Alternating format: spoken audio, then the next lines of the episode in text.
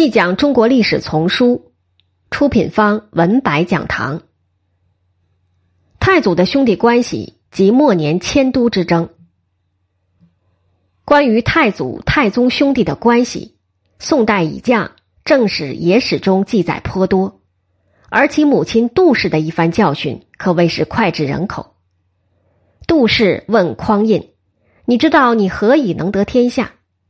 匡胤以为母亲要分析自己的优点，谦逊道：“那是祖宗和母亲的余庆。”杜氏说：“那不是你有能力，而是柴氏立幼君给了你机会。”这段对话后人不必固信其有，这个道理以太祖的才略岂能不知？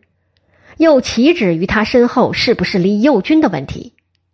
他在位之时怎么来巩固统治，是一个更现实的问题。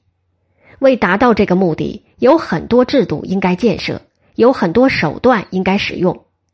不过，人的问题是最根本的，所有这些制度和手段都需要可靠的人去实现。谁最可靠？这个问题，宋太祖在第一时间就考虑清楚了。所以，开国第一天，皇帝光义就任殿前都虞侯，被安插到禁军最高层。以亲兄弟制衡义兄弟。次年任开封尹，掌理京城诸事，且同平章事，位同宰相。这个职位，光义连续担任了十五年。开封为帝都所在，其建设、治安、人事分量至重，都城又是天下的微缩版，以此让忠义的继承人练政最合适不过。故不难理解这个位置的重要性。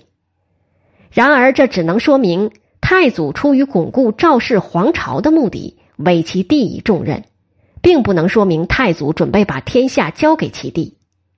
后世看到的是，后周显德元年，柴荣正是以开封尹晋王继承了郭威的皇位，与光义继位前的职务爵位完全一样。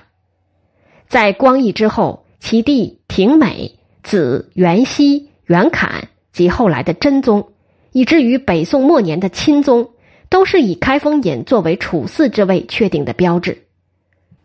因此，太宗做开封尹意味着什么，似乎不言而喻。然而，柴荣任开封尹不到一年，因郭威突然病危，来不及进位太子，在正式即位，故柴荣的先例未必可以援引。而太宗朝以后，正是以太宗为先例，更无法由此逆推太宗的经历。总之，在太祖朝，开封尹等同于储位，并无切实的根据。赵光义以开封尹继登大宝，也不能看作是顺理成章的事。太祖在位十六年，直至临终，一直未正处嗣之位，这反而更令人疑惑。在皇位继承仪式上。兄弟之间或是有冲突的。大约在乾德元年（九百六十三年），兄弟不和的征兆已有显露。该年，宿将天雄军节度使符彦卿来朝，太祖欲使其领禁军，受到枢密使赵普的坚决反对。太祖说：“我素来厚待彦卿，他必不负我，你不必多疑。”赵普反问。陛下何以复周世宗？太祖默然，任命燕青之事遂为泡影。燕青在后唐庄宗时以驰骋疆场，为将四十年；乾德元年已六十有六，会有多大的雄心，多大的威胁？赵普疑心符彦青，却又不说明符彦青点禁军比起其他人为何有特殊的威胁，而太祖也了然于胸，不赘一词。是因二人都明白问题的症结，或者不在傅彦卿，而在于他背后的那个人——其婿赵光义。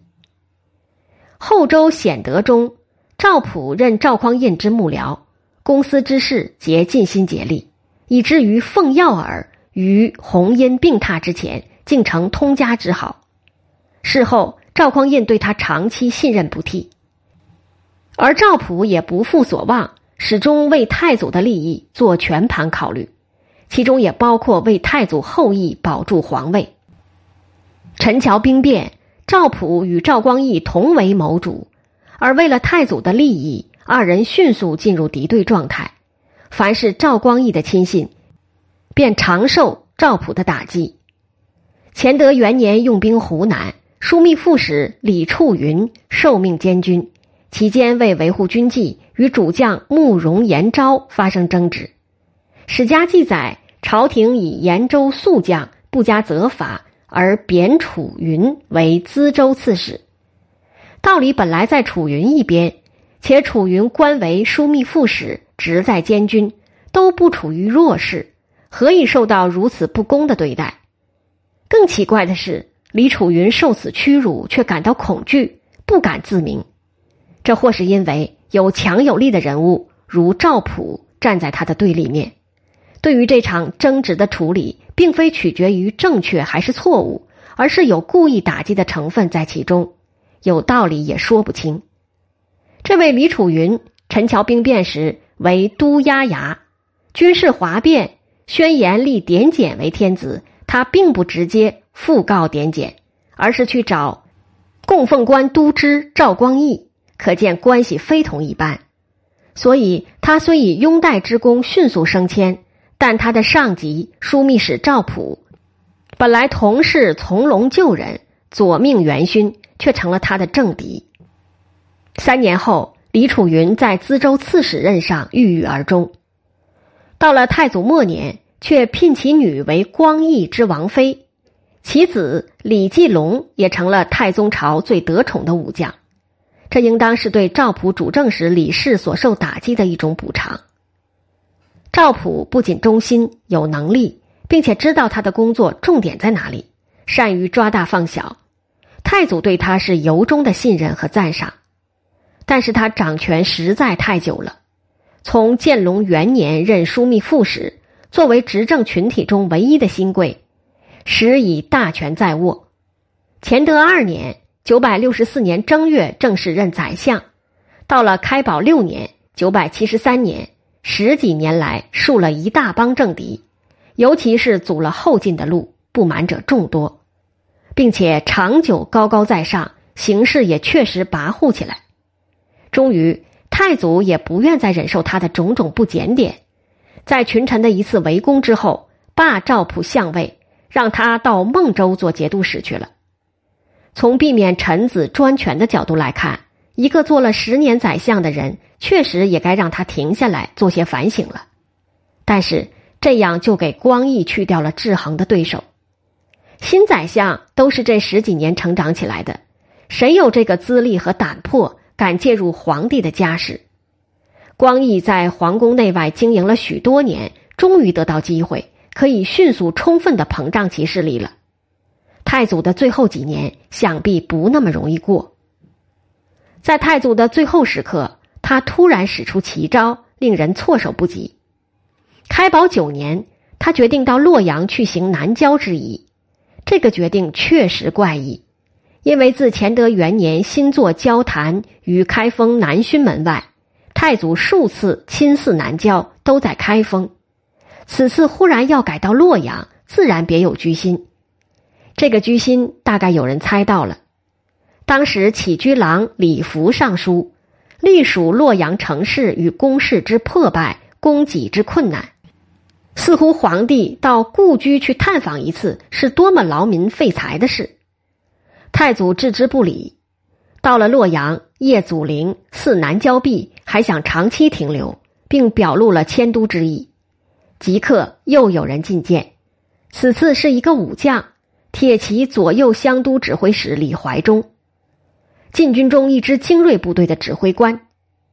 李怀忠并没有提出诸多反对迁都的理由，直截了当的说：“开封漕运便利，功溃无缺。”若留在洛阳，谁会和您在一起挨饿？皇帝仍然不理会。这时，皇帝光义出面奉劝了。光义凛然道：“留在这里不方便。”皇帝说：“我迁到洛阳还是暂时的，过段时间还要迁到长安去。”光义叩头切谏。皇帝说：“迁长安是要据行胜之地，便于守御。”如此就不必养许多兵了。